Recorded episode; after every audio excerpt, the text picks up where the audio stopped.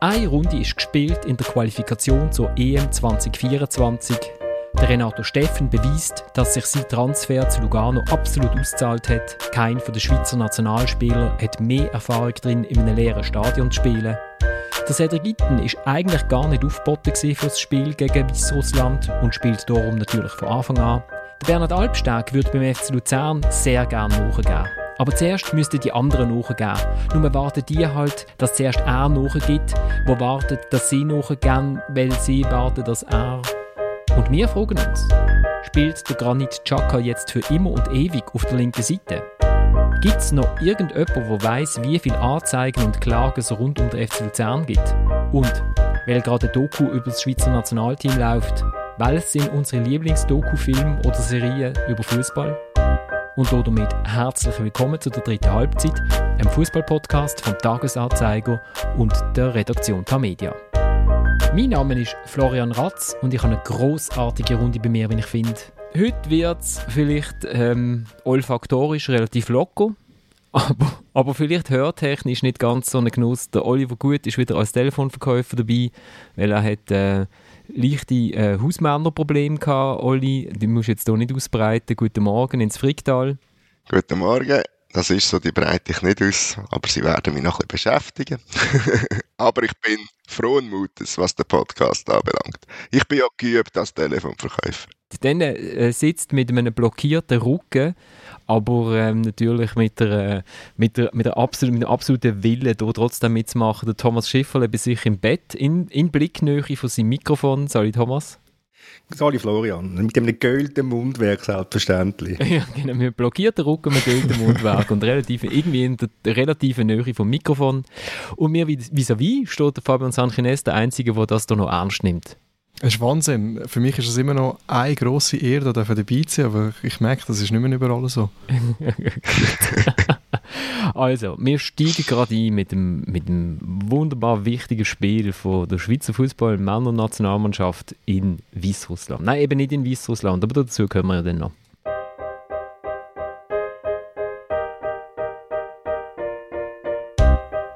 Muss spielen, ich muss fit sein.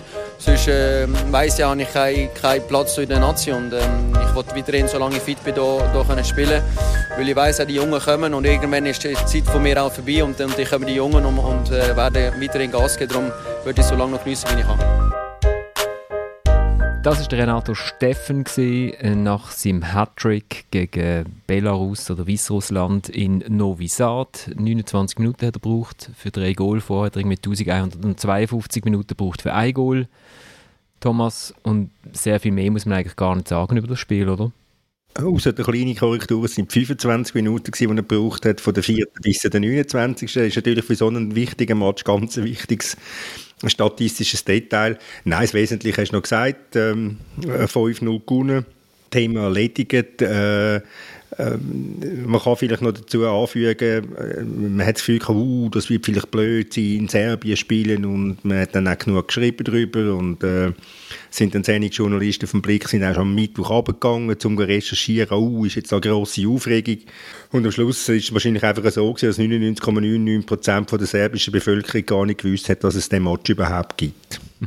Also, äh, du bist nicht irgendwie beschumpfen worden? Oder? Nein, alles wunderbar gewesen, sehr viele freundliche, nette Menschen getroffen, alles gut.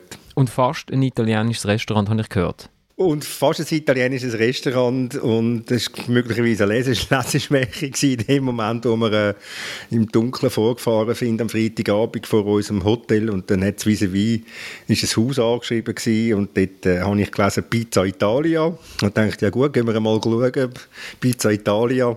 Man kennt meine Vorliebe für ein italienisches Restaurant und als wir dann in der Nähe waren, hat sich halt dann das herausgestellt, dass das Piazza Italia heisst und ein Einkaufszentrum ist. Und das hat sich dann, die Recherche nach einem Italiener in Novi Sad ist erledigt gewesen, und dann haben wir halt im Hotel gegessen. Ah, ich dachte, dann sind wir natürlich ein bisschen Pasta einkaufen, ein paar Tomaten und haben euch selber etwas gekocht auf dem Gaskocher, wo du immer dabei hast. Es war schon zu Abend um halb zehn, also dann relativ schwierig. Also, aber wir haben im Hotel, darf ich anfügen, sehr gut gegessen. Thomas, schwierig mit der Motivation oder äh, ist das Kochen generell schwieriger um halb zehn auf Gas kochen? Wie meinst du mit der Motivation? Zum Kochen. Nein, ich koche gern. Also zumindest zu, zu, zu meiner eigenen Zufriedenheit.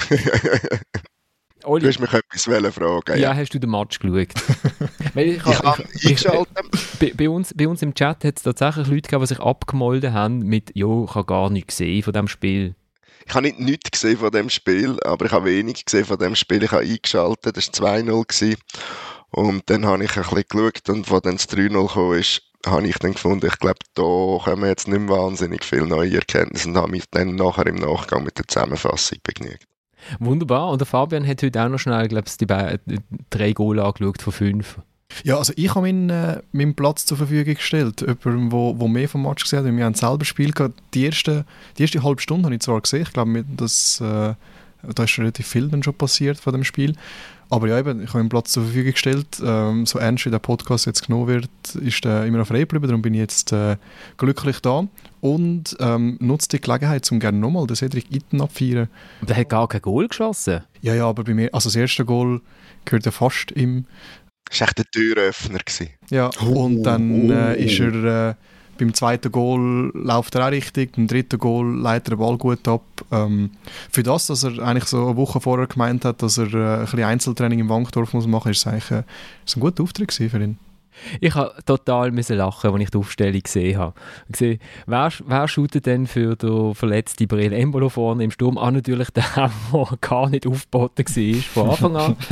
Aber gut, sie haben sich ja zwei abgemolden. Also der äh, äh Andi Secchiri hat sich ja auch abgemolden, wobei ich jetzt nicht wüsste, ob der im Sturmzentrum gespielt hat.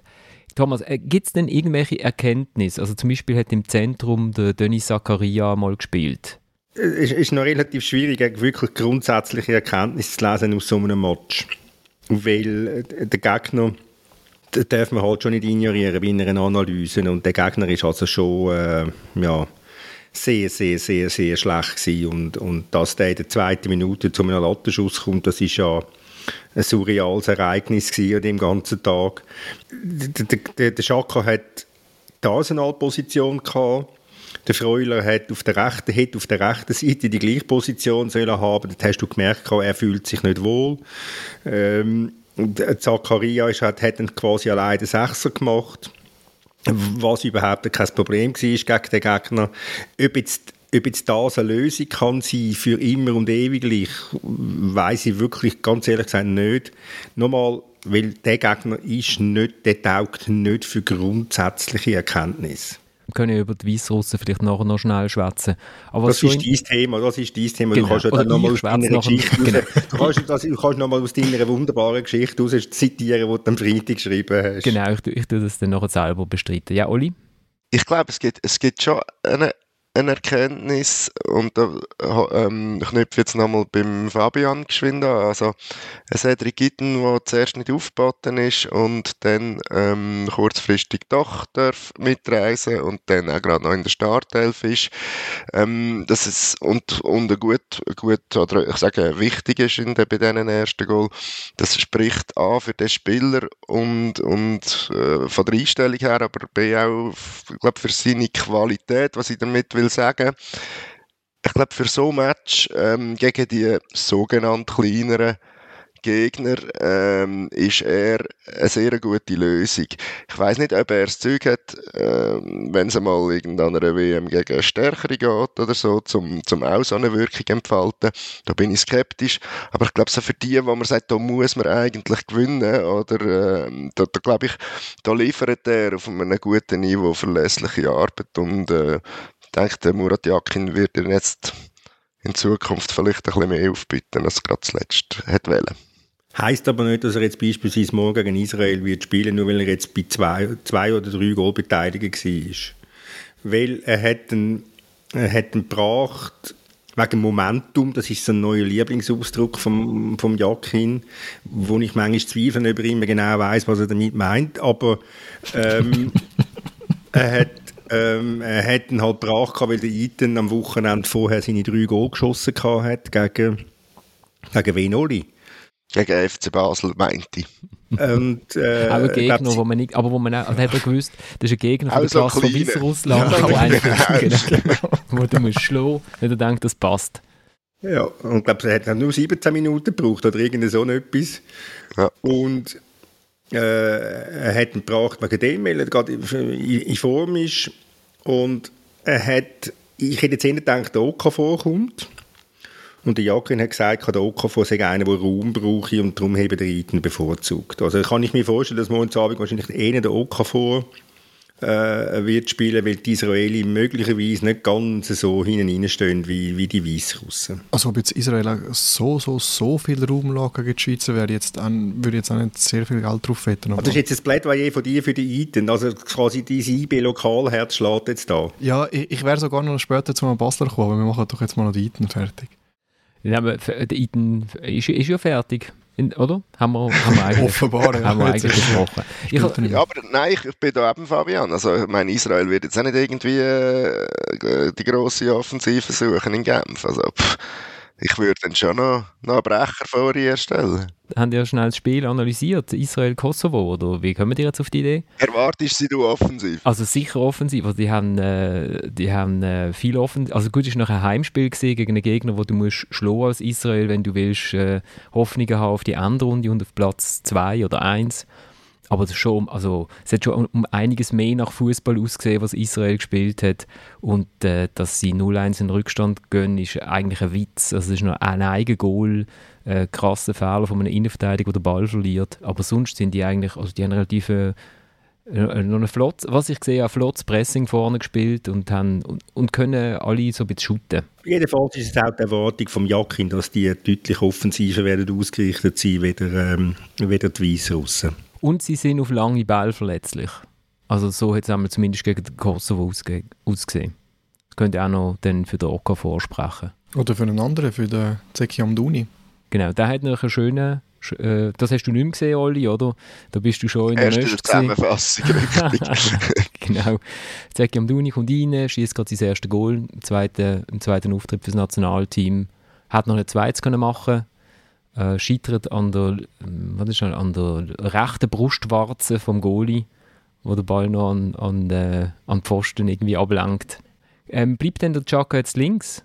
Ich habe einen schweren Eindruck, dass das so wird bleiben, weil es ist eine Position, wo, wo am Schaka wirklich halt entspricht und gut kommt. Er, er zeigt auf dieser Position bei Arsenal die ganze Saison über hervorragende Leistungen. Er ist durch das halt einfach wesentlich näher am gegnerischen 16er, wo er halt auch gewisse Stärken hat und die kommen zum Tragen und er ist am ein, ein oder anderen Tor auch beteiligt und er hat, es, es hindert ihn ja dann gleich nicht, so einen Pass zu spielen wie zum 4-0 auf zum, äh, zum 5-0 von Amduni aus dem, aus dem Mittelfeld raus. Also ja, es, ich, ich habe das Gefühl, er kommt dort wirklich richtig gut zur Geltung. Und jetzt habe ich vielleicht schon fast zu viel, zu viel grundsätzliche Schlüsse aus dem Match rausgezogen. ich habe mir gerade mal kurzfristig selber widersprochen. Aber ich kann mir, ich kann mir vorstellen, dass das eine Lösung, dass das eine Lösung wird sein für die Zukunft. Ich, ich habe mit dem Jakin mal vor ein paar Tagen über das Thema geredet. Also er, er, er erwartet ja ein dominantes Auftreten von seiner Mannschaft in dieser ganzen Qualifikation. Er will ein überzeugendes, souveränes Auftreten haben. Und dominant heisst natürlich auch, dass der Schaka in einer, in, in einer Position spielt, wo in einer offensiveren Position spielt. Nicht, so, nicht als klassischer Sechser oder so, sondern halt daneben dort auf dieser Achterposition im, im, im halblinken Mittelfeld, wo er, wo er einfach 15 Meter näher am gegnerischen Goal ist. Und das ist wirklich, ich könnte mir vorstellen, dass das jetzt mal eine Lösung ist für die, für die nächste Zukunft. Ja, irgendwie beim Schaka hatte ich eigentlich immer das Gefühl gehabt, dass, dass er eigentlich mit seiner Qualität ein bisschen mehr könnte machen, ein bisschen mehr Einfluss nehmen, wenn er schon immer extrem wichtig war für das Spiel der Schweizer, aber durch das, dass er halt eben so ein bisschen defensiver müssen spielen, mehr der Organisator, äh, sind viele von seinen Qualitäten, die er eben jetzt bei Arsenal zeigt, äh, ein bisschen weniger zur Geltung kommt. Darum, falls es irgendwie eine Lösung gibt, um ihm da ein bisschen den Rücken frei zu halten, dass er, äh, dass er wirklich ein bisschen, noch ein bisschen mehr Einfluss auch nach gegen vorne kann nehmen kann, äh, ich glaube, das würde das würd dem Team extrem gut tun. Was, was auffällig ist, ist, dass alles über links gelaufen ist. Kann man sich jetzt sagen, okay, vielleicht ist das äh, taktische Meisterleistung gesehen. Murat Yakin gesehen, der rechte Außenverteidiger, der dann auch nach einer halben Stunde ausgewechselt worden ist, der kann nichts. Wir gehen über links. Kann aber auch sein, dass alle immer noch sind, oh, jeder Ball muss zum Granit und wenn der Granit halt links steht, dann wird man, spielt man halt nur über links. Also ich glaube, das Zweite ist der Fall, weil äh, er zieht natürlich den Ball an, er fordert ihn immer. Man weiß auch, äh, es ist keiner so sicher mit dem Ball und macht so viel sinnvolles Zeugs wenn er ihn dann mal hat. Also, das ist irgendwo schon logisch. Er ist der Chef auf dem Platz, aber jetzt da ein bisschen halb links steht oder ein bisschen mehr links oder in der Mitte, das spielt nicht so eine Rolle, respektive das wirkt sich dann eben genauso aus, wie du sagst. Und ähm, was der Thomas sagt, sehe ich schon auch. Eben Weißrussland ist natürlich ein Muster von, von bedingtem Wert. Da wird man nicht können sagen, ob jetzt die taktische Maßnahme für die Zukunft verhebt. Aber spannend ist sie natürlich, weil wenn man den Zakaria sieht, dann müssen wir ja schon zum Schluss kommen mit seinen Qualitäten. Ist er eins oder ein bisschen defensiver wie der Chaka wahrscheinlich besser aufgehoben, wie wenn man es umgekehrt würde machen. Weil der Granit hat natürlich schon einiges an, an offensiver Qualität auch, die er kann einbringen kann. Und da tut es, glaube würde es im Spiel gut. Ich glaube, es wird sich ein bisschen entscheiden, wie, wie stark man gegen, gegen den Ball ist in dieser Formation, gegen stärkere Gegner, ob das ähm, der Weg von der Zukunft kann sein. Ich glaube, der Zakaria ist halt weniger der Organisator, sondern mehr so ein bisschen Box-to-Box. Und vielleicht ist das dann gegen ein bisschen ja, bessere Gegner ähm, könnte das ein bisschen schwieriger dann, dann werden. Und das andere vom Schaka finde ich, ist so ein bisschen klar, wenn ich glaube, wenn, wenn du shootest, willst du den Ball immer den Guten oder den Besten geben. Und der Schaka gehört jetzt halt einfach nur mal zu denen. Und dann, ob er jetzt links, rechts, vorne hinten steht, macht das einfach Sinn, dass man in viele Spiele baut. Also er ist der Beste in dieser Mannschaft. Nicht der beste Mittelstürmer, aber so als Gesamt, glaube ich, ist das keine Diskussion, oder Thomas? Nein, wir müssen nicht groß diskutieren. Ich habe jetzt schnell nachgeschaut hat jetzt bei Arsenal die Saison immerhin vier Goal geschossen und fünf Assists. Und das spricht ja auch für, für den Wert oder für den Sinn, dass er weiter vorne spielt. Und er hat ja ein Goal geschossen und anderthalb Assists gegeben. Ja. Wenn wir noch, wenn wir noch schnell auf zu der Weisssoße gehen, soll ich noch schnell zu der Weisssoße gehen? Mach du das, Florian, das ist äh, exklusiv dein Thema. Kaffee. genau.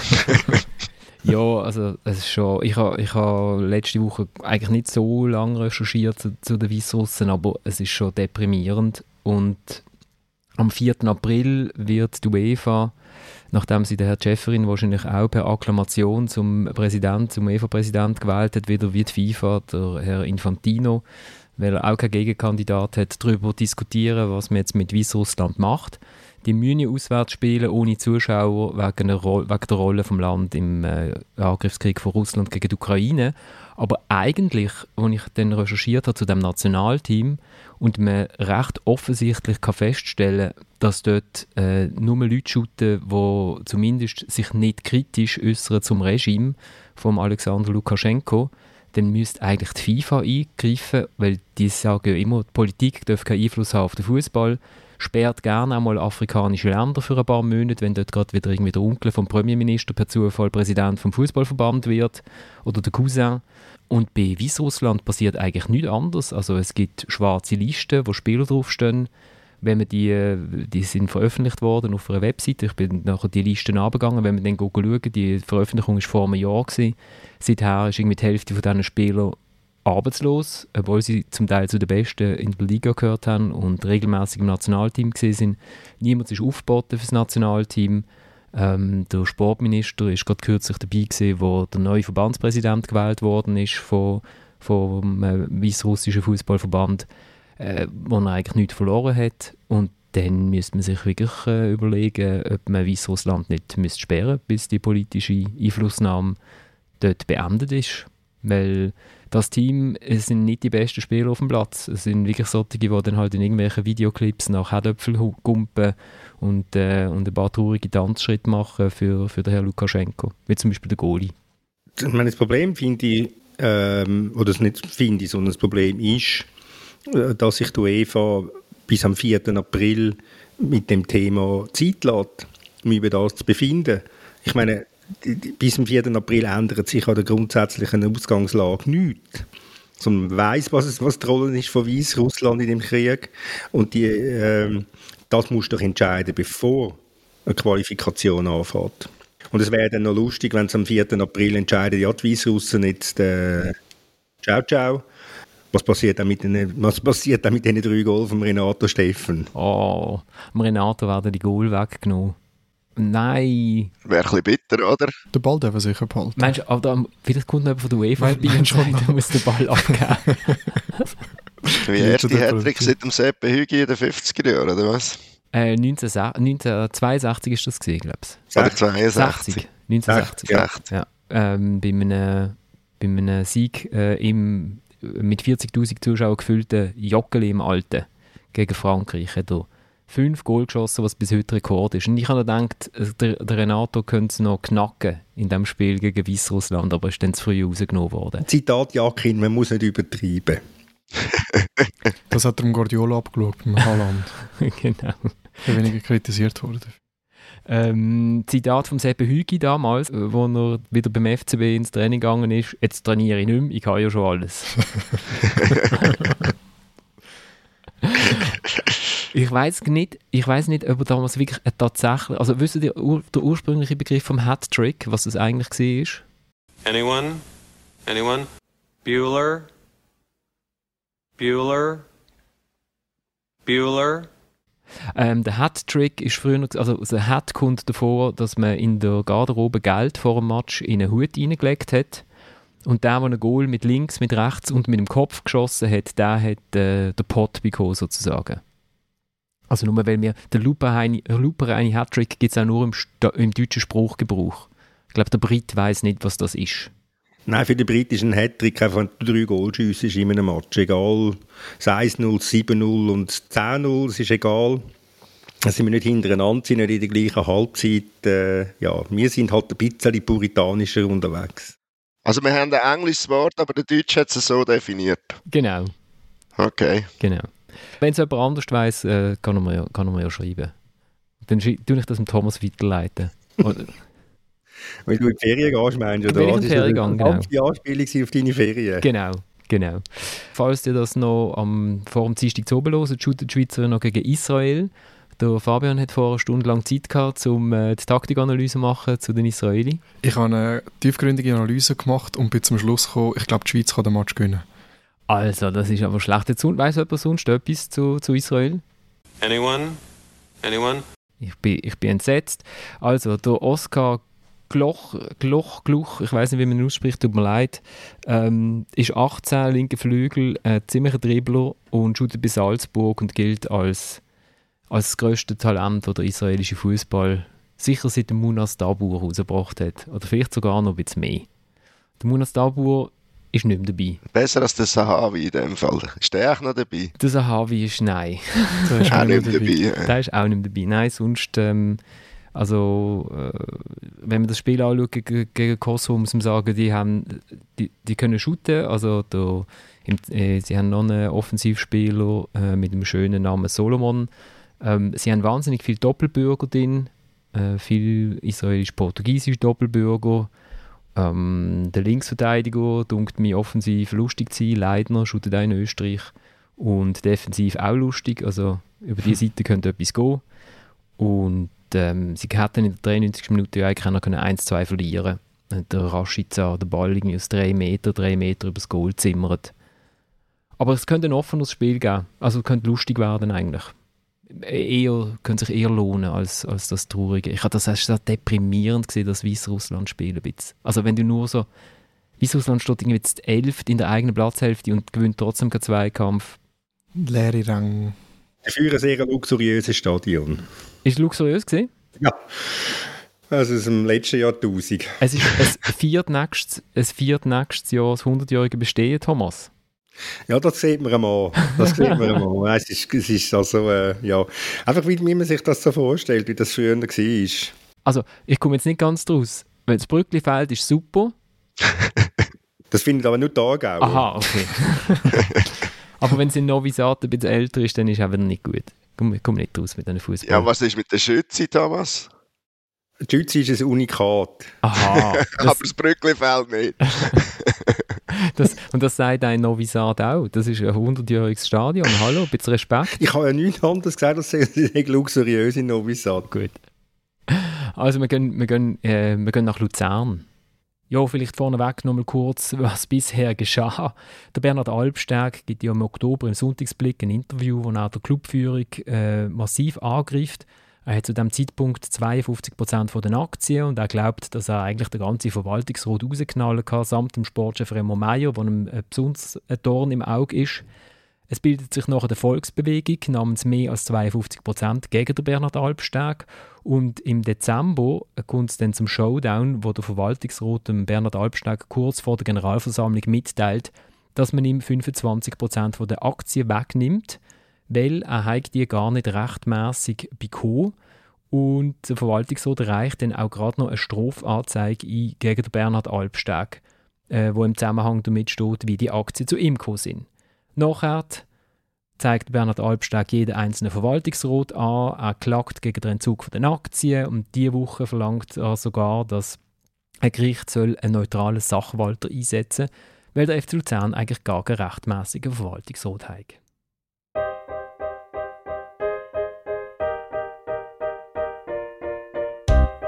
Wenn Sie mit einer Partei zu tun haben, ähm, wo immer noch Nein sagt, das ist leider nicht möglich. Ich habe das übrigens gestern auch dem Herrn Wolf und dem Herrn Vieri gesagt. Ich habe gesagt, wieso sind ihr überhaupt an die Gespräche gekommen, wenn ihr zu, allem, zu allen Vorschlägen, nicht nur zu unseren Vorschlägen, auch zu den Vorschlägen von der Swiss Football League, einfach immer nur Nein, Nein, Nein sagt.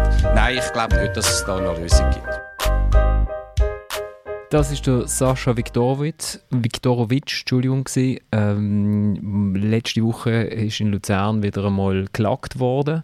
Am Dienstag ist ähm, äh, der Bernhard Albsteg zusammen mit seinem Kommunikationsberater, eben dem Sascha Viktorowitsch, vor die Medien getreten.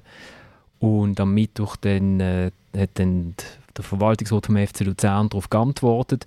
Und ich habe am Dienstag jemandem geschrieben, äh, es sind fünf neue Klagen. Und dann habe ich gemerkt, zum guten Glück noch bevor der Artikel online gegangen ist, ich habe mich erzählt, es sind sechs. es sind sechs neue Klagen. Am Montag haben, haben die Liga und die Stadt noch probiert zu vermitteln. Und am Dienstag gibt es sechs neue Klagen. Es ist einfach, äh, äh es, es ist ein Kasperli-Theater in Reinkultur und ich frage mich halt einfach, äh, Motivation, wo die Motivation vom Alpsteg liegt. Äh, ich habe du bist an unseren Ohren und Augen Zeuge an dieser Pressekonferenz, Florian. Und wenn dann dort meistens eigentlich nur der Kommunikationsberater redet, äh, dann hinterlässt das auch ein diffuses, diffuses Bild. Aber nochmal, ich frage mich, was die Motivation kann sein von jemandem etwas kaputt machen, was ihm, ihm eigentlich gehört.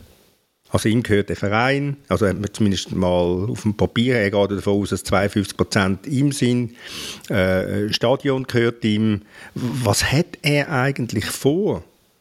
Ja, äh, es, ich finde, also absolut bei dir, Thomas, wie jedem Wort, was du sagst. Ähm, aber mittlerweile stellt sich irgendwie wie auch die Frage von der Gegenseite. Ähm, Im Sinne von, wer, also kann es da überhaupt einen Gewinner geben, oder? Ähm, jeder kennt den Satz, der, äh, der Gescheiter gibt einen der bleibt stehen. Also, die Logik oder die Geschichte von Basel, auch zum Beispiel, aber auch von anderen Fällen, zeigt, der Club wird weiter shooten, dann wird es weitergehen. Irgendwo wird sich das auf eine Art lösen. Irgendeiner wird nachgeben. Aber vielleicht ist der, der eben dann nachgeht, am Schluss der Gescheiter und der andere hat einfach einen Haufen Probleme, die bleiben. Wenn, wenn die jetzige äh, Führung im operativen Geschäft bleibt, wird, wird möglicherweise die Finanzfrage ein Riesenproblem. Wenn der Bernhard Albsteg sich durchsetzt, dann wird er wegen dem noch lange nicht die Basis hinter sich haben also das kann ich mir nicht vorstellen. Und der, die einzige Variante, wie das, wie das könnte äh, funktionieren, ist, wenn man es miteinander löst und miteinander weitermacht. Aber das ist ja undenkbar nach, nach allem, was bis jetzt passiert ist. Also da müsste eigentlich eine Drittpartei kommen und das Problem lösen und am besten noch mit einem vollen Portemonnaie. Also da, meine, da lädt sich der Albstag sicher nicht darauf ein. Der schätzt sich so ein, dass er einfach unter allen Umständen will gewinnen.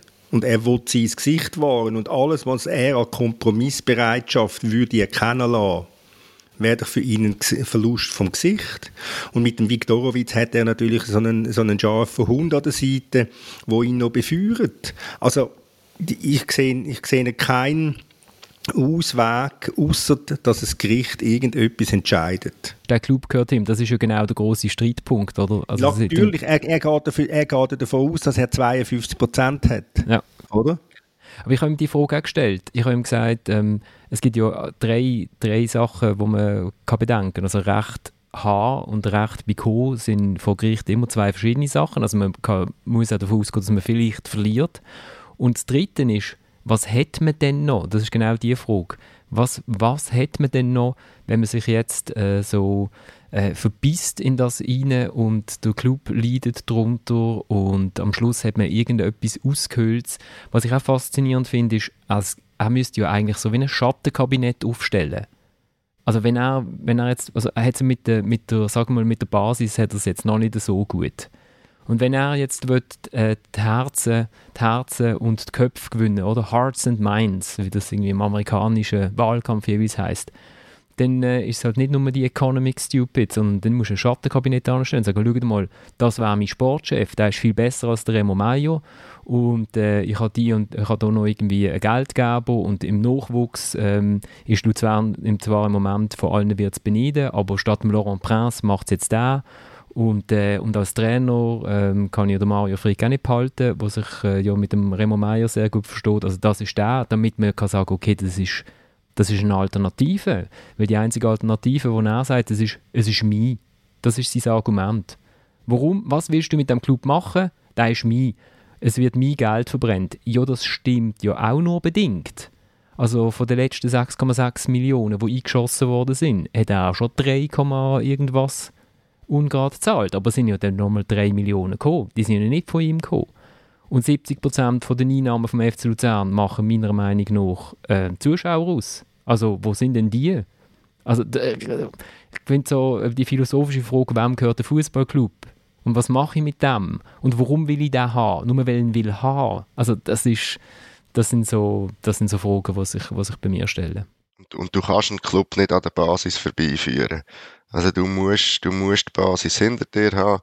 Möglicherweise geht das in der Premier League, ähm, wenn man das will probieren oder PSG, wo dann einfach irgendwie Messi und Co. auf den Rasen stellst, einen Stadionfall hast im Schweizer Fußball, so wie die finanziellen Verhältnisse sind, so wie die Zuschauer im Stadion extrem wichtig sind fürs Überleben vom Club, ähm, musst du die Basis grundsätzlich hinter dir haben. Du musst nicht 99,9% haben, aber doch die klare Mehrheit. Und bei ihm ist das Gegenteil der Fall. Und das selbst wenn er sich jetzt durchsetzen das ist äh, das Durchsetzen auf die Zeit von mir aus gesehen, weil irgendwann wird er müssen kapitulieren weil wenn die Leute nicht äh, bei, einer, bei einer Abstimmung nicht, nicht ernst genommen werden, dann stimmen sie zuletzt mit den Füßen ab. Ja, aber ich glaube so, ähm, dass jetzt irgendwie rationale Gründe suchen, ist ja mittlerweile extrem schwierig. Also ich glaube, es, sind, es ist auch sehr viel Ego dabei äh, in dieser ganzen Angelegenheit. Das ist dann, sind Überzeugungen, gerade jetzt, wenn du sagst, mir der, der Gescheiter soll nachgeben, also dann würden wir jetzt fast erwarten, von der von Seite Remo Meier und so, dass die sollen nachgeben, aber sie, sie folgen ja eigentlich ihrer Überzeugung und ähm, es zeigt ja momentan auch gerade Sportliche, dass, es gar nicht mal so dass sie gar nicht so schlecht unterwegs sind. Auf der anderen Seite haben wir den Albstag, wo da wahrscheinlich auch ein Stück weit kränkt oder eben halt so ähm, das Ego eine grosse Rolle spielt, da jetzt irgendwelche rationale Gründe oder äh, Ursachen oder Lösungen wollen suchen, wird sicher unmöglich sein. Darum ist das Einzige, wie der Florian gesagt hat, es äh, wird ein Urteil geben vor Gericht und dann mal schauen, was dann, was dann passiert. Und das wird Jahre, das wird Jahre gehen. Was soll die andere Seite angeben, Fabian? Eben, das meine ich ja. Was, was sollen die angeben? Sollen die sagen, der Wolf, also gut, dann tritt ich zurück und dann sagt der Mai, ja, dann höre ich auch auf. Eben, das ist das, was ich gemeint habe, das ist ja keine Option. Das Problem ist, dass der Albstag mit dem kopflosen Interview im Oktober im Sonntagsblick den ganzen Streit vom Zaun gebrochen hat. Und er ist allein ganz allein die Schuld an dieser Situation und kein anderer. Und er macht das kaputt, was er für sich in Anspruch gehört, ihm.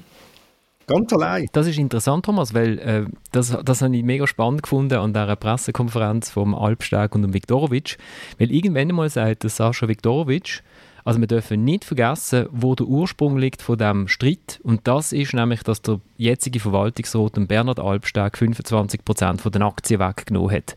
Und da habe ich gedacht, hä, hat das nicht früher angefangen? hat es nicht im Oktober angefangen mit dem Sonntagsblick-Interview, aber wahrscheinlich habe ich es falsch verstanden. Das wäre nicht ein Grund gehabt, irgendetwas. ja, genau.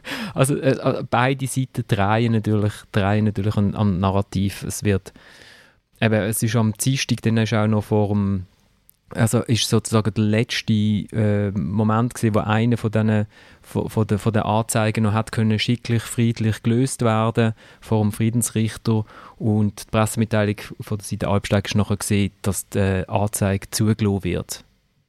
Oder, also das ist klar gewesen, dass, es sich dort, dass sich dort niemand ändert. Was auch interessant ist, ist, dass ähm, beide Seiten so halt natürlich logischerweise die Medien füttern. Die Seite Albsteg hat dann auch am Dienstag äh, lang und breit aus diesen Gesprächen mit der Stadt und mit der Swiss Football League ähm, berichtet. Und dann habe ich bei der Swiss Football League nachgefragt, ja, stimmt das?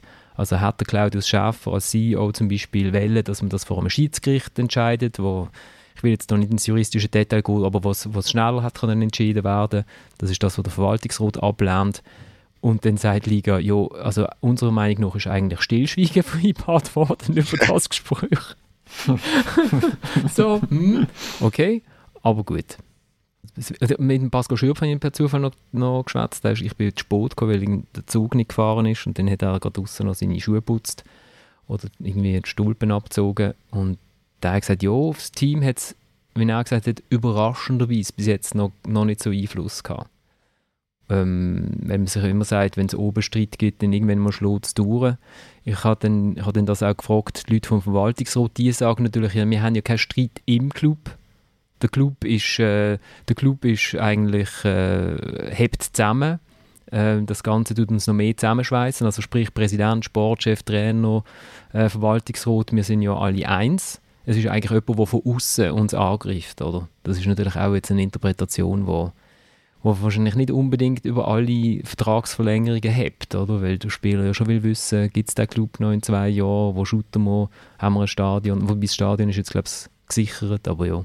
Aber fürs Aktuelle stimmt das, stimmt das doch ziemlich sicher, dass wir da ähm, eben das Team, die sportliche Führung, die haben ja keinen Streit untereinander. Im Gegenteil, die sind, die sind wahrscheinlich noch näher zusammen als sonst. Und äh, ich kann mir vorstellen, dass das zumindest kurzfristig schon vielleicht sogar einen positiven Einfluss hat, dass man, äh, dass man sich da eben auch gerade solche Seiten bei jetzt erst recht, dass man da eher zusammenrückt. Ähm, die Frage ist dann eben, wie es dann längerfristig ist, je nachdem, was dann da rauskommt. Aber ich glaube, ähm, aktuell ist das, äh, kann man auch nicht vorstellen, dass das schadet. Und wenn, dann eben im Gegenteil, dass es, dass einen positiven Einfluss hat. Und ich habe Stefan Wolf auch noch gesagt, dem Präsident, wenn sie in äh, Europacup kommen, unter zwei Sieg, geht es nicht. da hat mir beipflichtet. Also je, je, eher sie sich sportlich wacker schlagen oder sportlichen Erfolg haben, ähm, desto mehr oder noch größer wird natürlich der Support von der, von der Clubführung sein. Also sprich vom, von denen, die das operative Geschäft verantworten. Das ist auch klar. Wenn sie jetzt gerade irgendwie auf dem Barrageplatz würden rumtun und nur ein Seich würden shooten seit Wochen, wäre das auch bröckelnder. Das sieht man übrigens auch ein bisschen zu Basel, oder? Äh, die äh, Rufe, die dann der Bernhard Burgner gar nicht so schlecht gefunden haben im Nachhinein, die werden natürlich sofort mehr, wenn irgendwie in der Liga Sechste bist, wie wenn gerade irgendwie an dem Tag, wo der Conference League Viertelfinale erreicht, ist dann wieder alles gut, oder? Ja. Ich finde es schön, dass du noch ein bisschen den FCB dort reinbringst. Ja, damit wir ihn auch noch ein bisschen haben. Oder? Also lassen wir mal den FC Luzern. Ähm, der Josef Biri, das ist der Mann, der 48% von den Aktien hat, der hat eine Bankgarantie abgegeben für die nächste Saison. Und er hat, glaube ich, auch schon ziemlich viel Geld reingeschossen. Ähm, und hat gesagt, er hat einfach absolutes Vertrauen, dass das total super wird. Und ich glaube, wenn es nicht total super wird, dann macht es ihm, glaube ich, im Portemonnaie richtig weh. Gut, dann lassen wir die Liga oder? So. Ist nicht so viel passiert sonst, oder? Ja, in der Liga. Nein, wobei, eins hast du vergessen. Ich meine, die Liga, ja. das Wochenende, ja. grosser Spitzenkampf. Servet gegen IB. Endlich mal einen Spitzenkampf und den ignorierst du einfach. Genau, es ist das grosse, der große Spitzenkampf Servet gegen IB. Das fällt in Bern gar nicht mehr auf. Wir haben in der Bern-Sitzung letztes Mal darüber geredet, dass mittlerweile ist einfach jeder Match, wo IB spielt, ist ein Spitzenkampf. Weil entweder spielt es gegen den Zweiten, gegen den Dritten oder einen, der irgendwie eineinhalb Goal vom zweiten oder dritten Platz weg ist. etwas anderes gibt es in der Liga fast nicht mehr, außer Sion und Vinti. Ja, aber, aber mehr Spitzenkampf als äh, Servette IB wirst du, glaube ich, nicht mehr bekommen diese Saison. so rein von den Abständen her, vom ersten zum zweiten, wer dann auch immer zweiter ist. Kann mir das jemand schnell ausrechnen? Kann Servet nicht gewinnen und trotzdem zweiter bleiben nochmal? Ist das möglich? Ähm, warte jetzt schnell. Lugano es ist Lugano GC. verliert, St. Gallen verliert, Luzern verliert. Ja, das Ja, ist, spielt Loco. das sein. Okay, locker. Loco, Loco. also. Ja, die haben sich in der letzten Woche halt auch ein Polster erarbeitet. Ja, vor allem bei der, bei, der Tor, Tordifferenz haben sie ein Riesenpolster. Minus drei als Zweite. So, jetzt haben wir zwei Themen gehabt, die wieder mal der Schweizer Fußball oder äh, die Super League hervorragend äh, wiedergegeben hat. genau, genau. Ähm, genau, ich wollte mal bei der Credit Suisse nachfragen, ob sie uns auch sponsern wollen, aber ich glaube, das muss ich das Telefon kann ich auch weglassen. Wie gesagt, also er hat das nicht verdient, weil ich weiß, wie hart er arbeitet und wie viel Zeit er da reinsteckt, äh, wie viel Arbeit er reinsteckt und dann zu sehen, auch für ihn, für, mich, für ihn hat es mir einfach total wehgetan in dem Moment. Ähm, klar, wir sind die Familie und für uns ist auch nicht schön, sowas mitzuerleben, aber für ihn einfach in dem Moment, dass das passiert jetzt gerade, war einfach ein Schock. Das war Leonita Chaka im Pressure Game, der äh, Doku über äh, die Schweizer Fußballnationalmannschaft vor und während der Fußball-Weltmeisterschaft in Katar. Und wir machen jetzt etwas Cineastisches. Ich habe allen gesagt, sie sollen ihre Lieblings-Fußball-Doku mitbringen. Oder sich zumindest etwas überlegen. Aber zuerst einmal der Pressure Game. Wie äh, haben ihr es gefunden? Oder findet ihr es? Anyone? Anyone? ähm, sehr bescheiden. Was stört dich? Ja, also gut, ich, ich habe andere Stimmen gehört, uh, da knallt und das ist dann gut und ich weiß nicht was und, und der Regisseur hat sich auch in einem Interview mit dir auch ziemlich selber auf die Schulter geklopft. Wenn ich das schaue, ich habe die erste Folge geschaut, da habe ich gedacht, ich schaue die nächsten fünf tue ich mir nicht mehr an. Dann hat es gesagt, ja, aber die Folge mit dem Schaka, die ist super. Und dann schaue ich die, ja, es ist, es ist, immer, es ist wirklich eigentlich immer das Gleiche. Du kommst, also, ich meine, wenn man, wenn man, wenn man annonciert, man kommt einen Einblick über in die Mannschaft. Man kommt, man kommt, man, ich weiß nicht, was wo der Einblick soll sein, wer irgendetwas von sich preisgibt, wo ich nicht schon gewusst habe. Und wenn der Freuler in der Pause nach dem, beim 6-1 gegen Portugal das Liebling auf den Boden rührt, ja, das ist jetzt also nicht eine wahnsinnige Unmutsäußerung, die mich wahnsinnig überrascht. Also, ich, ich muss ganz ehrlich sagen, ich erfahre nichts Neues über die Nationalmannschaft. Ja, ich kann noch nicht groß mitreden. Ich habe zuerst müssen Drive to Survive fertig schauen, dass ich mich äh, voll und ganz kann dem Pressure Game widmen. Aber äh, ich muss sagen, bis vor äh, etwa dreieinhalb Minuten habe ich mich recht darauf gefreut. Aber ich bin immer noch gespannt. Und ich habe gedacht, ich warte mal, was der Thomas sagt und überlege dann, ob ich mir das antue. Ah, die haben alle gar nicht geschaut. Also das ist ja Wahnsinn. Mir ist gar noch nicht bewusst dass man es schon schauen kann. Ah, du, du tust unsere Medien sehr intensiv verfolgen. Ja, ich habe gesehen, was du darüber geschrieben hast, aber ich habe den Artikel nicht von A bis Z gelesen, Mhm. gib's zu. Mhm, okay. Nein, jetzt bin ich zwar neugierig, also einfach nicht unbedingt positiv gestimmt. Ich finde, es hat, es, hat so ein paar, es hat durchaus ein paar Einblicke drin, die halt sehr kurz sind, wo man aber schon ein bisschen etwas herauslesen kann. Also aus der äh, Folge 4 ist Granit Xhaka und dort gehen sie nochmal auf, das, äh, auf den Insta-Post ein, wo er äh, Kommentar nimmt, wo auf Blick Online aufgeschaltet worden ist, wo wieder mal jemand äh, alle Nachnamen falsch schreibt, wo er kritisiert und sagt, ja, das sind ja alles keine richtigen Schweizer. Und äh, Granit hätte das dann auf, äh, das war noch während der Nations League, gewesen, hat das dann auf Insta teilt und dann ist eine riesige ähm, Aufregung gewesen. Und äh, Steffi Buchli, die Blicksport-Chefin, hat sich dann in einem Video äh, entschuldigt für das. Und da gibt es eine Szene, ganz kurz, wo der Murat Yakin sagt, ja, aber warum spricht er das nicht mit uns ab, bevor er so einen Post macht? Und man merkt, es geht ihm ziemlich auf den Sack. Ja, aber wegen dem muss ich ja nicht schon sechs Folgen gut finden. Nein, aber das ist so ein so kurzer Einblick, wo du, wo du siehst, okay, das, ähm, äh, der Murat Yakin wird das nicht alles lustig finden, was immer um sie Captain um los ist. Und ich finde, für so, für so kleine Momente lohnt es sich so dafür. Der Fabian als Goalie, in der ersten Folge geht es um die Goalies. Ich habe die eigentlich auch noch nett gefunden. Und sitzt der Jonas Omlin auf seinem Bett und stellt irgendwann fest, dass ihn der Fußball eigentlich bis jetzt enttäuscht hat. Weil er war irgendwie Junior-Goalie bei Luzern und hat gedacht, ja, ja, das ist halt Luzern. Und dann kommt er zum großen FC Basel, wo alles gewonnen hat. Und dann ist das Training irgendwie doch nicht so, wie er sich das vorstellt. Und er geht nach Frankreich in die Ligue 1. Und dort scheint es auch noch nicht wahnsinnig super toll zu sein. Und, äh, und er denkt sich, gibt es das eigentlich so richtig gutes Training? ähm, so wie ich mir das vorstelle. Und das finde ich schon noch, doch, ich finde, es hat, es hat so, so Momente drin. Ja, also ich, ich habe mich vorher falsch ausgedrückt, äh, als ich gesagt habe, ich habe mich gefreut bis vor dreieinhalb Minuten. Ich, ich lasse mir die Freude jetzt nicht nehmen und äh, freue mich wirklich darauf, um zum das zu schauen. Ich habe schon ein paar gute Sachen gehört, jetzt etwas weniger Gutes.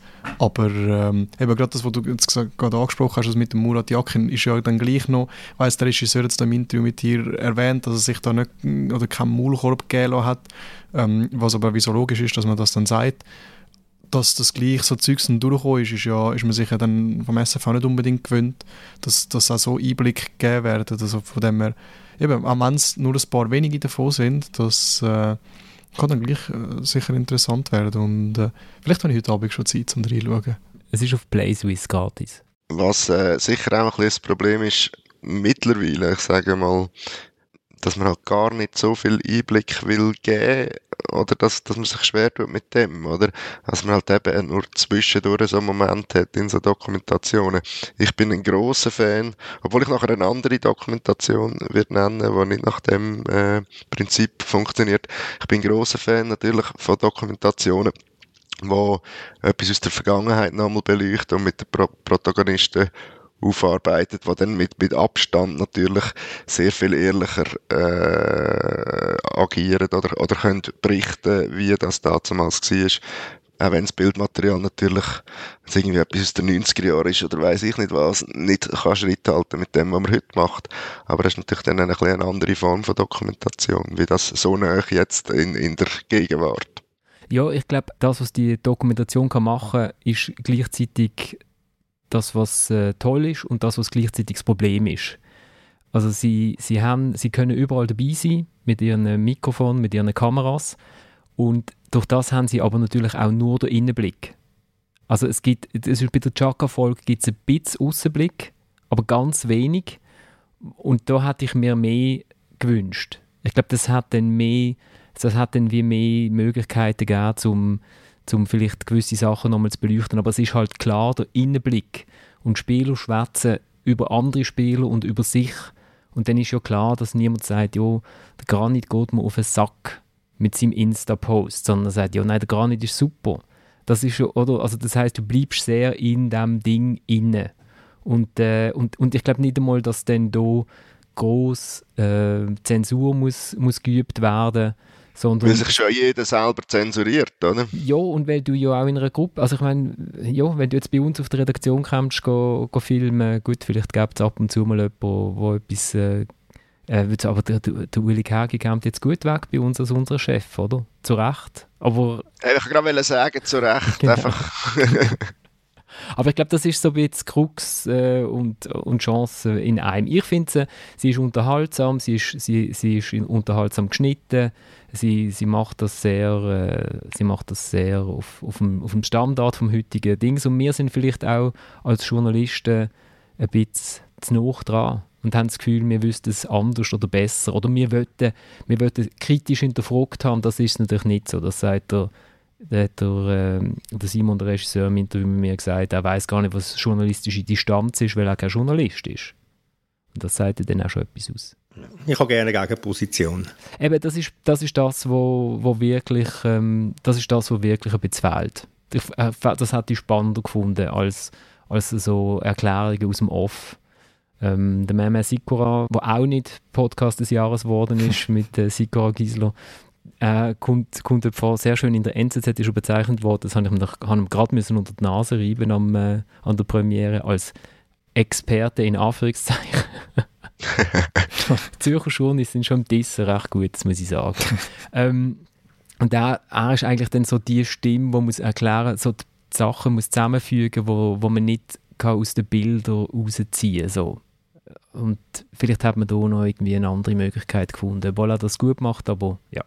Weißt du, vielleicht noch ganz geschwind, was ich meine? Wenn man jetzt zum Beispiel äh, WM äh, Barrage nimmt für die WM 06, äh, die beiden Türkei-Spiele, und wenn man rund um das würde äh, im Nachgang jetzt doch schon bald 20 Jahre noch nicht ganz einen Dokumentarfilm machen, wo man doch auch einiges an Bildmaterial hat, aber auch alle Protagonisten theoretisch zumindest noch zur Verfügung würden stehen das gäbe ganz einen anderen Film. Oder? Klar, man muss auch sehen, also bezahlt worden ist, glaube ich, zum grössten Teil von der Credit Suisse, wo das hat eigentlich nutzen äh, als Jubiläum für ihr äh, 30-jährige Sponsoring vom, vom Schweizerischen Fußballverband am Dienstag, nein, am Montag, nachdem es die Bank nicht mehr gegeben hat oder vielleicht noch gibt, hat eigentlich überall in der Schweiz äh, soll, hat, soll, der, der Film gezeigt werden, glaube für Mitarbeiterinnen und ich weiß nicht, für, für, noch für Kundinnen und Kunden.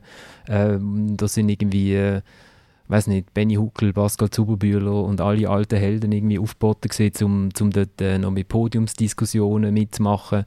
Also, und natürlich äh, zahlt Credit Suisse nicht, äh, nicht den Film, wo am Schluss äh, alle wie voll Trottel dastehen aber zu dem, was jetzt der, der Oli gesagt hat, ist ja, wäre natürlich cool, vielleicht würde das auch besser funktionieren, wenn der eine oder andere türkische Protagonist würde mitmachen Absolut. Ähm, Unbedingt. Aber da kommt man vielleicht, ich weiß es ist nicht Fußball, aber äh, gerade die Überleitung jetzt zu, zu, der, zu unseren Lieblingsdokus, wo, wo du ja schon länger versuchst rauszukitzeln jetzt, Florian. Ähm, es gibt so eine Serie auf Netflix, Untold, äh, wo es eigentlich genau um das geht, also historische Ereignisse äh, im Sport, also vor allem US-Sport, muss man sagen, äh, wo, wo nochmal so beleuchtet werden. Also Malice at the Palace habe ich grossartig gefunden. You actually knew the effects that it had on everybody. You wouldn't even be asking questions. I want the story out there. Like what happened? Go frame by frame.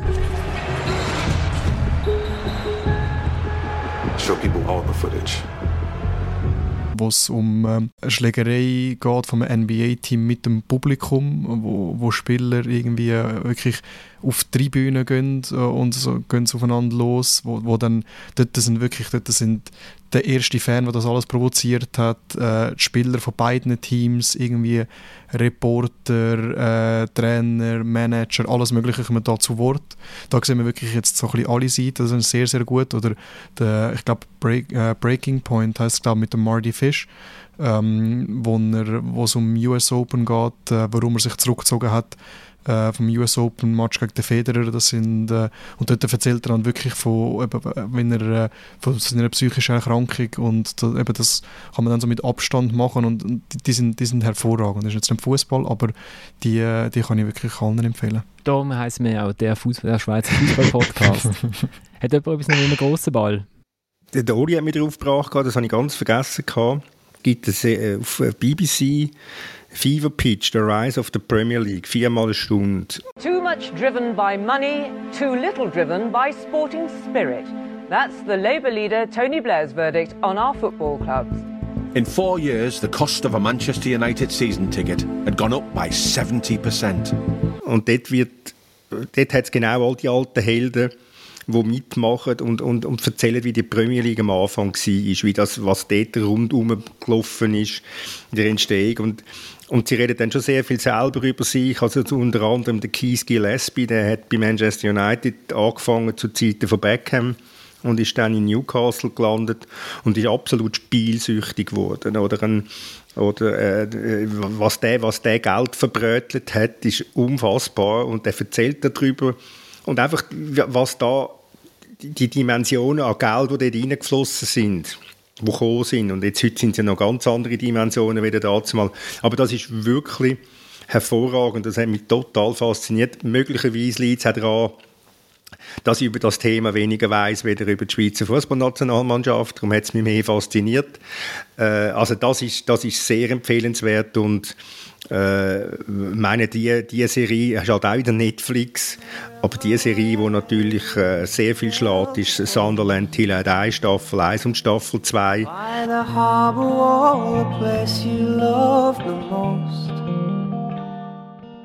I can see you there alone, but are you no? I'll be there. Äh, weil das, das ist ja unter einer ganz anderen Voraussetzung angefangen worden. Die Serie Sunderland ist abgestiegen aus der Premier League Championship und, und man wollte die Mannschaft begleiten beim Wiederaufstieg. Und dummerweise ist die, es hat das Saison mit dem nächsten Abstieg geändert in die League One. Und darum ist das so faszinierend auch und, und hat dort ein paar Leute, die wirklich hervorragend sind, unter anderem der Trainer, der Coleman. Äh, ja, also das sind, das sind jetzt zwei Sachen, die sehr spontan in den Sinn kommen. Und wenn ich noch eins darf sagen, es gibt ja ganz viele Clubs, die die das Gefühl haben, sie müssen eine Dokumentation machen, Dortmund und Bayern und Arsenal und, und, und äh, ich weiss nicht, wer alles. Und dann habe ich überall mal ein bisschen reingeschaut und sind überall sind das alles so die, die gleichen Bilder, die gleichen Sachen und man, man, man will eine Nähe suggerieren, wo, wo gar nicht zugelassen wird im Endeffekt. Ich glaube, der, der, äh, der Platzwart, der der Rasen meint oder die Linie zieht, ähm, ist, glaube ich, zu, zu, zu einer, vom Wichtigsten geworden für die Filme. Oder? Der kommt immer zum zeigen, ah, jetzt was ist ein Tag vergangen oder es fängt gleich Spiel an, da kommt immer der Platzwart. Das, das kann man auch so schön die Kamera aufstellen, das ist dann so symmetrisch, oder? Und immer läuft der Platzwart von, von rechts nach links oder von links nach rechts. Das stimmt. Also Sunderland Delight Eye wäre auch das gewesen, was ich gesagt habe, was eben nicht so funktioniert, sondern auch im Moment funktioniert, auch relativ neu ist und trotzdem geht, vielleicht eben auch, weil es weil es nicht mehr Premier League ist, weil es bergab geht, unerwarteterweise. Ich meine, die Szene von Coleman, nachdem sie abgestiegen sind, wo er irgendwie von einem Fan abgeflumt wird, ist grossartig, oder? Ähm, so Zeug äh, will man sehen und man leidet ja irgendwie auch mit dieser Mannschaft mit, sowohl in der ersten Staffel wie auch in der zweiten, wo dann die Rechnung am Schluss auch nicht ganz auf geht, darf ich das jetzt verraten? Ich weiß gar nicht. Schneiden wir raus. Ähm, ich, ich glaube, also man, man kann es ja, ja nachschauen, ja, genau, wenn man will, was steht, die gemacht das haben. Das steht im Internet, ja. genau. Ähm, Enthüllung vom Oli. Genau. Das ist ja nicht fiktiv. Ähm, etwas anderes, was wir, glaube vorletztes Mal kurz erwähnt haben, ist, äh, ich bin nie sicher, ist der Topf oder den Topf im Kopf? Den Topf, ich habe es falsch gesagt. Hakan, nicht so egoistisch. Einmal hätte mit dem George hätten sie noch den Doppelpass spielen Mit dem George. War nicht unter Kontrolle. Ja, dann spielen sie ihn direkt. Hakan. Hakan. Niemand ist perfekt, Hakan. Als Anregung, als Anregung, Hakan. Doch nicht als Kritik. Damit nochmal. Jetzt sind wir da und werden in Europa gehen. also, das, das, das, hat wirklich, der, der Doc, der ist ja aus dem, was ist das, 0102 müsste sein, oder? Ja. Die Saison äh, über den FC Basel, wo er dann ähm, schließlich Meister wird nach langer, langer Zeit. Und das hat also schon großartige Momente. Man merkt auch, dass das eben 25 Jahre, oder nein, 20 Jahre her ist, ähm, dass man noch anders Zugang hat, dass sich die Leute irgendwie noch anders verhalten. Ich, ich erinnere mich an eine Szene mit Christian Gross beim Coiffeur, wo man sieht, wie der mit, mit dem Strahl im Taugsbrauen so in die Augsbrauen fährt und dann mit dem Scherli die Augsbrauen kürzt. Ja, aber also, das ist ja logisch, das, das ist ja logisch, Oli, weil dort sind noch Haare. Selbstverständlich ist das logisch, aber dass, dass der Christian Gross, äh, ein Trainer, äh, sich bei dem lässt, filmen also, das kann man sich heute fast nicht vorstellen. Beim Salsa-Tanzen sieht man ihn auch noch. genau, beim Salsa-Tanzen sieht man ihn auch noch. Ähm, oder ein Benny Huckel, der dann irgendwie den grossen Namen macht. Ich äh, glaube, irgendwie bei einem Europacup-Spiel. Äh, dann sagt, ah, Benny, wie, wie, wie, viele Titel haben Sie auf Ihrer Visitenkarte? Irgendwie so etwas, oder? Also, das ist schon noch erstaunlich. Also, ich finde das ein erstaunlich erstaunlich guter Dokumentarfilm. Selbstverständlich hilft es, ähm, wenn man eine gewisse FCB-Affinität hat oder der Christian Grossheim ähm, interessiert, wenn man den will schauen. Du hast es richtig angesprochen, Oli das ist 20 Jahre her, da war man noch ein bisschen unbedarfter und hat viel weniger Angst gehabt vor der, vor der Öffentlichkeit, vor, vor Medien. Ich meine, wie werden, wie werden Interviews heute gegengelesen und gestrahlt? Das passt alles in das Bild hinein. Darum finde ich eben auch das Sommermärchen habe ich auch cool gefunden. Vielleicht ist es für mich so ein eine der ersten gewesen, ähm, so Dokus von so, sagen wir wirklich bekannten Fußballteams, wo ich damals gesehen habe und darum ein bisschen fasziniert davon. Aber dort ist es ja auch so, wenn ich mich richtig mag erinnern, sind es glaube ich auch noch ein bisschen, ich glaube der Schweini und Poldicam ist auch noch ein bisschen unbeschwerter gewesen, als die, äh, als sie heute wäre. Also da die Doku über die, die WM 2006. Ähm, das habe ich damals noch cool gefunden.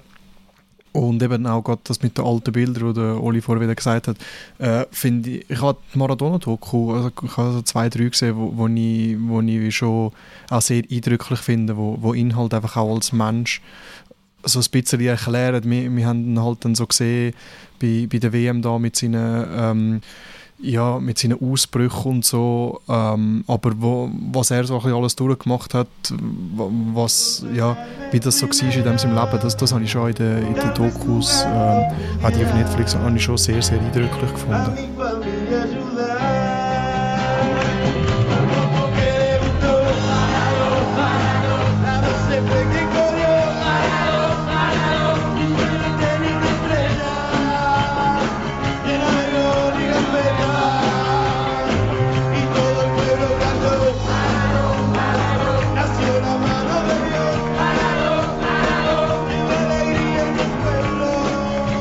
Also die Net Netflix, wo ein Trainer ist in Mexiko.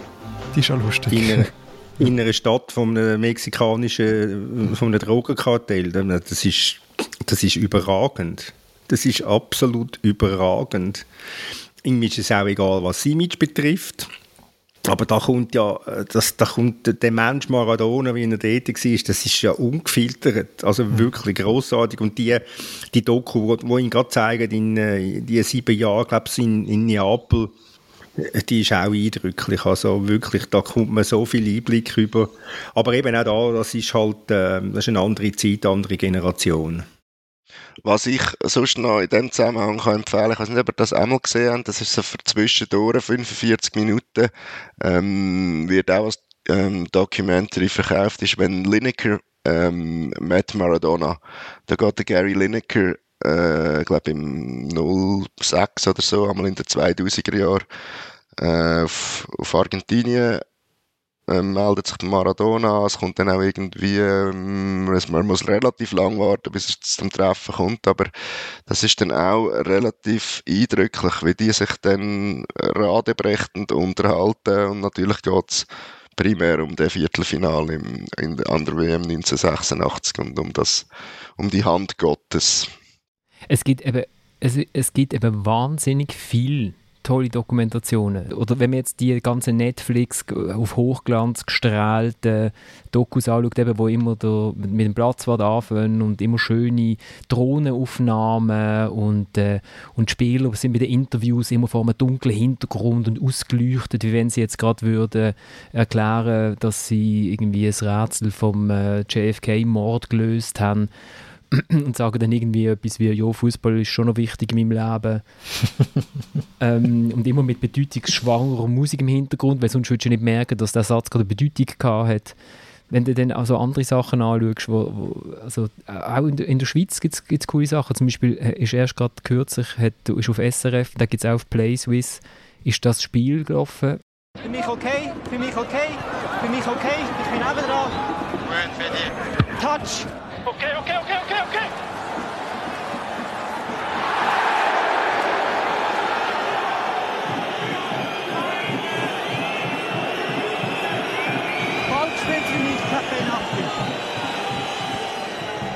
Du hast den Fedai San bei einem Spiel im Wankdorf äh, verkabelt gesehen und man geht einfach mit dem Schiedsrichter in den Match und hört so, was der schwätzt. Es ist wunderschön geschnitten, es ist es ist, äh, glaube, nur eine halbe Stunde oder ein bisschen, bisschen länger.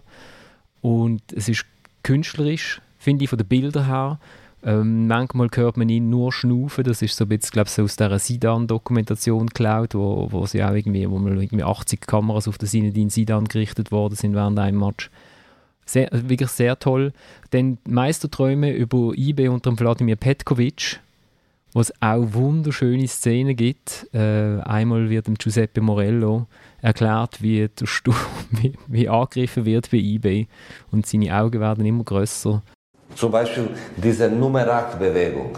Wenn diese kommt da, diese geht und sucht diese Position, diese kommt da bald zu suchen. Wenn wir kommen da, dann kommt so, dann kommt so. Jetzt, dieses Jahr haben wir die Möglichkeit auch mit Dudar, so hat guter lange Ball, das. Oder wenn dieser Schuhe macht so und dann geht so, diese Ball zu bekommen. Okay. Ich weiß nicht. Ein grundsätzliches Konzept ist eigentlich klar, ja. Das ist auch, auch wunderschön. Äh, und meine Lieblingsfußballserie ist äh, aus England und heißt The Four-Year Plan. Oh, den habe ich vorher fragen, wie der geheißen hat. Ja. The Four-Year Plan. Ähm, dort geht es darum, dass der Bernie Ecclestone und der Flavio Briatore zusammen mit einem Inder, den ich jetzt leider nicht mehr weiss, wie er heißt, Queen's Park Rangers kaufen, die gerade abgestiegen sind aus der Premier League in, in Championship, oder ich weiß nicht, ob es damals noch First Division geheißen hat. Und ihr Ziel ist in vier Jahren, wenn sie eigentlich ganz oben wieder mitschuten.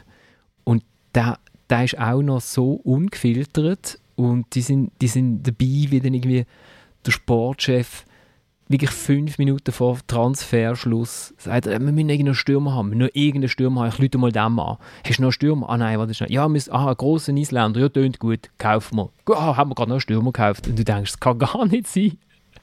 Es gibt auch eine Szene, wo für FCB-Fans der Paulo Sosa, wo lang und breit erklärt, dass der Prozess halt noch am Laufen ist. But not only the quality, because the quality last year in this championship we have much worse quality and we have much more point. Every match we play was 4-4-2, 4-4-2, 4-4-2, 4-4-2, 4-4-2, 4-4-2, 4-4-2, 4-4-2, 4-4-2, 4-4-2. I don't see these games. These games, the list, for that, I can't be because different coach, different players. No, no, You this can- is not the question to and coach. we- we what you tell me is no quality. I talk about Jesus Christ. If you don't have quality this year with 7 million more, last year we have a, a club to finishing uh, in, in the back of the, of the championship. Only that. Und kurz davor wird er entlassen. Ähm, also das ist wirklich, das ist, das ist wie eine, das ist wie ein Spielfilm. Weil alle Figuren sind so irgendwie so überdreht und du denkst, das kann alles gar nicht möglich sein. Also unten gibt man Millionen aus und oben geht man nachher beim Essen. Kann man sagen, okay, wenn wir da noch 50 Cent runtergehen beim Sponsorenessen, dann können wir in einer Saison 10'000 Pfund sparen. Also es ist wirklich ganz toll. Findet man auch äh, online. Four-Year Plan. Auch vom, vom Schweizer Regisseur von Miklos Gimesch gibt es äh, äh, einen schönen Film, äh, Elf Freunde heißt er. Jetzt auch nicht so einen wahnsinnig äh, packenden Titel, da geht es ums letzte Nationalteam von Jugoslawien. Das ist ein sehr nachdenklicher Film, wo er, äh, wo er äh, mit dem Trainer schwätzt, mit, mit den Spielern, wie das war. Äh, dort sagen viele nichts oder sie sagen ausweichend etwas und es sagt doch mega viel. kann man nur akzeptieren und sagen, ja, warten, was wird und hoffen, dass und hoffen nur, dass diese Leute, die haben so etwas schon planiert oder so, dass möglicherweise im letzten Moment sagen, auch stopp, das ist zu gefährlich. Aber das war nicht. Und Also das ist, äh, das ist äh, auch wirklich ein, ein Film, der sich lohnt. Ich mache das alles auf, der- auf der Webseite, dort wo, unsere, wo uns der Artikel ist, machen wir einfach ganz viele Links rein zu all diesen, zu all diesen Dokumentationen. Apropos nachdenklich kann man auch noch, hat nicht, also geht nicht direkt um, um einen Ball, aber Narben der Gewalt ist natürlich auch empfehlenswert. Ähm, Basler Ultraszene, wo man ähm, vier, vier von, von denen früher schon mal gefilmt hat und dann irgendwie 15 oder 20 Jahre später nochmal mit ihnen das Leben durchgeht und die Brüche in ihrem Leben auch. Wie heißt der erste Film? Ja, ich bin eben auch im Hirn. Ja, genau. Ja, das stimmt, das ist aber das ist wirklich sozial, also es geht, Ja, geht eigentlich äh, ums ja. Leben neben dem Fußball oder um, um Menschen, die im Fußball etwas Ja. gefunden haben, was sie im Leben selber leider nicht finden. Vermisst haben oder, ja. Ja. oder Ja. schief gegangen ist, ja.